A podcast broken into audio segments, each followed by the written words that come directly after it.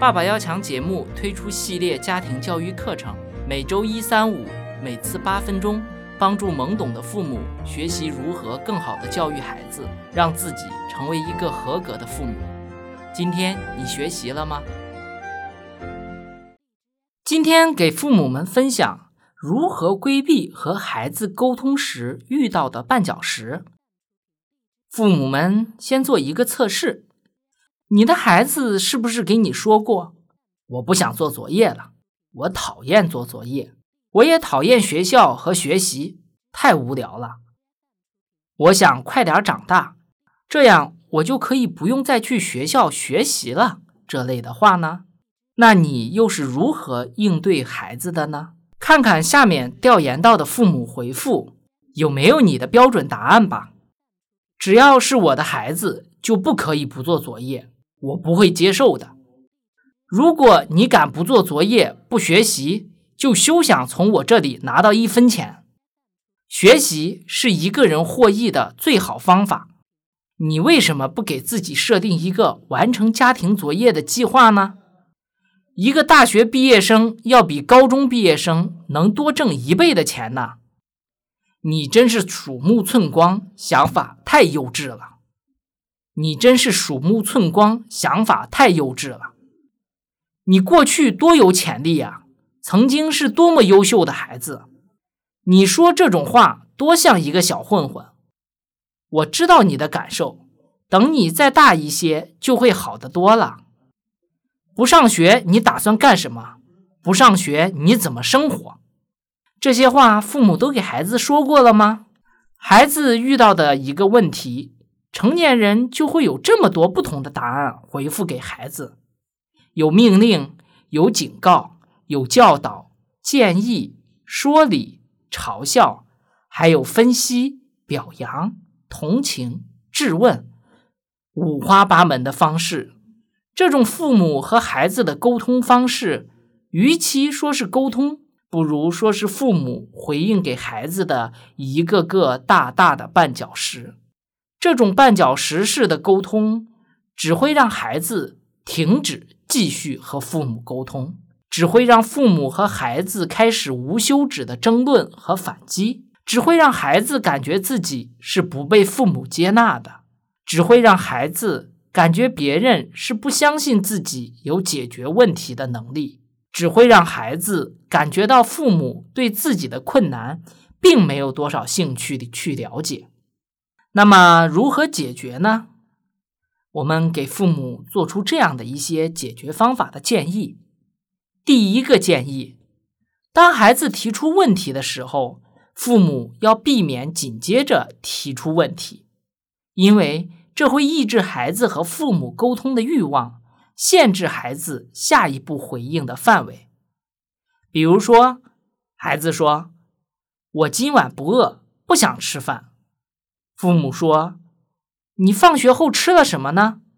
孩子说：“我什么都没吃，我不想吃饭，和这一点关系都没有。”接着就是父母和孩子长时间的沉默。从这个例子可以看出，当孩子提出自己问题的时候，父母如果紧接着提出另一个问题，孩子就会极其的反感。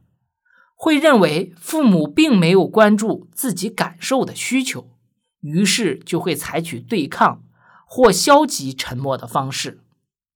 第二个建议，不建议孩子情绪波动的时候，父母给孩子摆事实、讲道理，因为孩子的抱怨和倾诉只是想让别人了解自己的感受，孩子并没有做好同步接收这些事实和道理的准备。同时，父母的说教只会让孩子很被动，他们能感受到的是信息背后的“你们还太小，什么都不懂，我比你们有经验”这类意思。即使是孩子，也很少能虚心接纳这种感受。第三个建议，父母在和孩子沟通的时候，多些沉默和安静，倾听孩子的诉说。可以鼓励孩子分享感受，在孩子诉说时，父母可以辅助以一些简单的回应，比如点头、微笑、身体前倾等肢体动作，以暗示孩子，父母是在用心倾听他们说话，并且对他们说的话很感兴趣。孩子能感受到被接纳了，自然就愿意继续分享下去。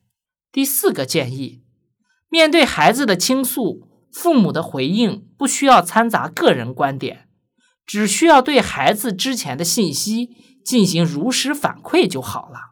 参考一个例子吧，孩子说：“我明天不想去参加同学小林的生日聚会了。”父母说：“哦。”听起来你和小林之间是发生了一些问题吧？孩子说：“我讨厌他，就是这样，他很不公平。”父母说：“你讨厌他是不是因为觉得他不公平了？”孩子说：“是的，他最近都不愿意和我玩了。”如果父母对孩子给出的信息能够如实的反馈，孩子就会继续给出一些积极回应。否则，孩子就会以沉默或者愤怒来纠正。总结一下吧，今天给父母们分享了规避家庭亲子教育中沟通绊脚石的问题。父母们要跳出成年人的谈话思维，多用本节课讲到的四种方法来和孩子沟通，可以让孩子情绪得到舒缓，更容易接纳父母的观点。让孩子感受到被关爱，培养起孩子的责任心，最终能让孩子成长为有独立思想的个体。欢迎大家在今日头条搜索“爸爸要强”头条号，在同步发表的文章中分享自己的观点，一起来参与讨论吧。